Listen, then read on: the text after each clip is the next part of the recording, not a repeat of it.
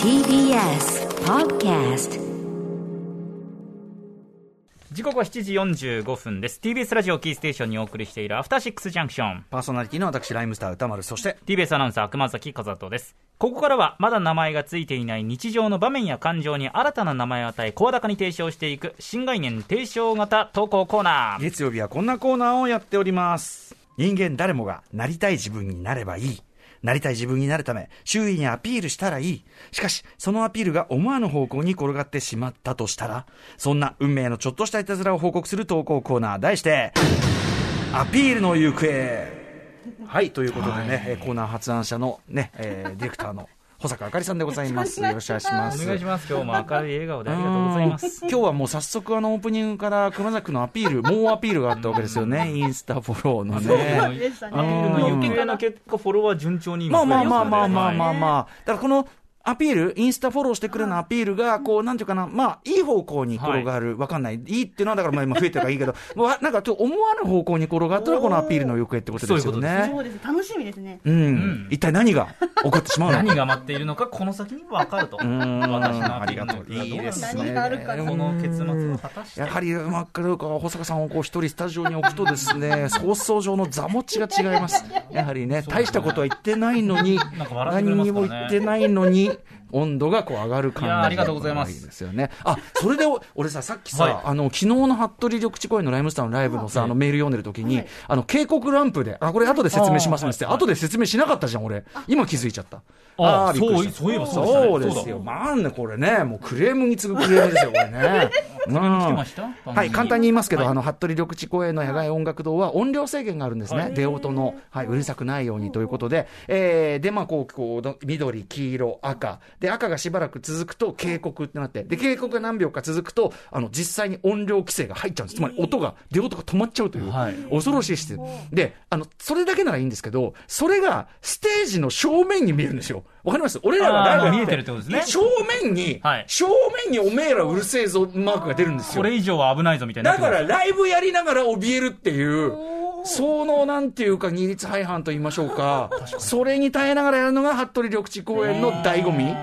で、実際、あの、やっぱり、特に声がやっぱ食うんですよ、あの、騒音って、はいそうなんですよ。なので、あのやっぱ僕らがわーってね、総理と一緒にわーってやった途端に、で、最後の方は確かね、音量規制かかってたんで、出ようと一瞬止まったりしてたんじゃないかな、多分ね。そうなんですよ。という話でございます、オープニングからちょっと時間差で失礼いたしました。失礼いたしました。はい、はい、ありがとうございます。じゃあ早速行きましょうか。アピールの行方、こんなメールが届いてます。ちょっと前に届いたです。ラジオネーム、えータイツは履いてましたさんからいただきました、アピールの行方。はい自分の過去のアピールの行方を思い出してしまったので、初メールさせていただきます。ありがとうございます。大学入学して早々に大学、えー同級生の彼氏ができた私は、お互い一人暮らしの部屋を行き来するようになり、いつでも好きな人に会える、お泊まりしても親に怒られない、そんな自由な生活に完全に舞い上がっていました。まあ、大学あるあるというかね。そんなある日、彼から、バイト帰りに自転車で車と接触してしまったと電話、怪我はなかったものの、遅くなるから部屋で待っていてほしいとのこと、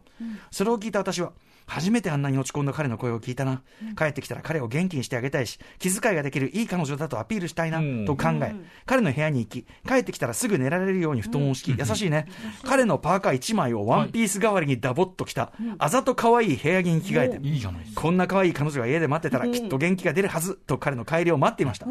すると、ガチャッとドアを開く音がしたので、お帰りと明るく玄関へ出迎えに行くと、そこにいたのは疲れ切った彼氏と、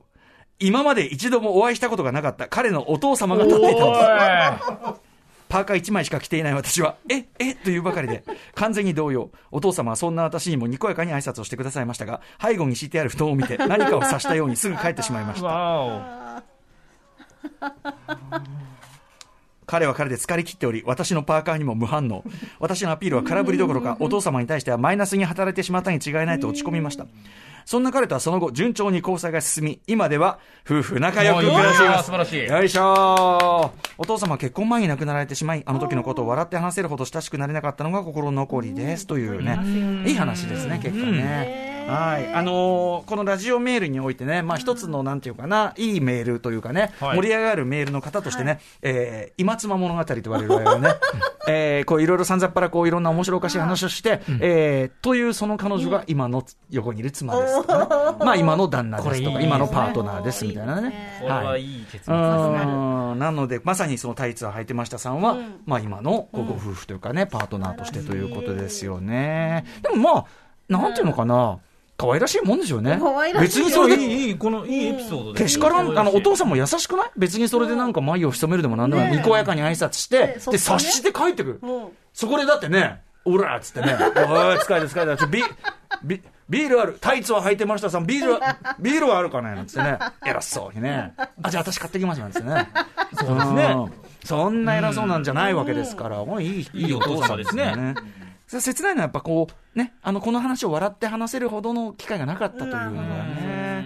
ちょっと説明、まあ、そのだから、そうですねそのそのなんか、その時時間の流れ方というあれも含めて、味わい深いメール。これいいメールでしたねタイツを履いてましたうんさんこれこれはどうですか。ういいですね。本田さんいいですかありがとういいご方ざにいま転がったのでなかなか。うんねえ確かにアピールの行方が。ね、す。うんそういう形になってね。このでもその元気を出そうとしてちょっとこうなんていうの、うんこうちょっとまあセクシーというかちょっはといはいそういう感じってね、うんそれがなんかまたなんていうかわ若々しいアイデアっていうこれか。大学生でね。一応交通事故なんですけど、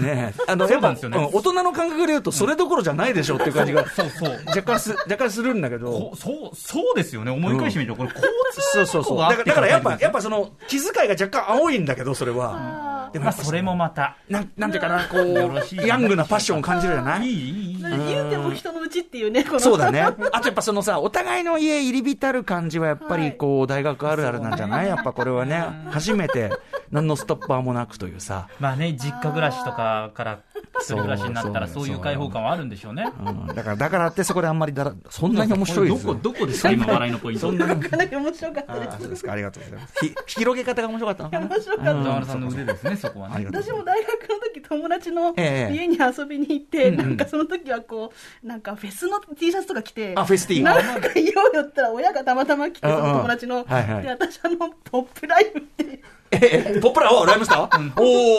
ー私は着てて、ええ友達は、ええここにレレミオロメンって、うんカタカナでレミレミオロメン。ポはいはいはいはいップライフ、レミオロメン。うん。なんか、うん親親御さんが、はい楽しそうねって言 って。いいじゃん、いいじゃん。あでもなんかいいで確かに楽しそうねって言いながら、うんうんちょっと引いて帰っていかれたっていうのは同じようなちょっ状とな況でし似たてる。ちょっと似てます環境下ではありますああのの、なんだろうな、人んち来てさ、その、 なんていうかな、完全なるくつろぎをねえ、え見せすぎている人を見 ると、生じる、その、いや、まあいねい、いいね、まあねいいうんいいね、なんだけど、いいねに若干入る、こう、あきれいなのか、ご、ね、なんかその 感じだよね、多分ね。あとライムスターさんの T シャツすごくデカデカと、うんね、ポップライフって書いてあったから、うんうんうん多分由来を知らない方だあそうかとまあまああ、だからそのポップライフ、そのた楽しく暮らしてますみたいな。そうか、そうか、そうか。まあ、単純にね、ポップライフだけそうか、字だけ取るとそうですそうかそういうふうに思えたのかなと思っなたるかほどらね。ああ、そうです。今やね、藤巻さんだって、このね、あの、レミオロメン出ていただいてさ、このコーナそうでしたよー。ねポップライフとレミオロメンの共演が、もういこやのこの場で、この場で成り立つこよ。の場前でにやってましこたねえそれは私が。私がやってまさあ私がやってましした た。イエーイ手が、手がイエーイ。いやー、保坂さん、素晴らしい。うん最高ですね。千駄木でフェスが行われたわけですね。やってました千駄木でやってましたあーやっぱり千駄木だよね。千駄木この辺。なんだこの、最近千駄木、最近千駄木どう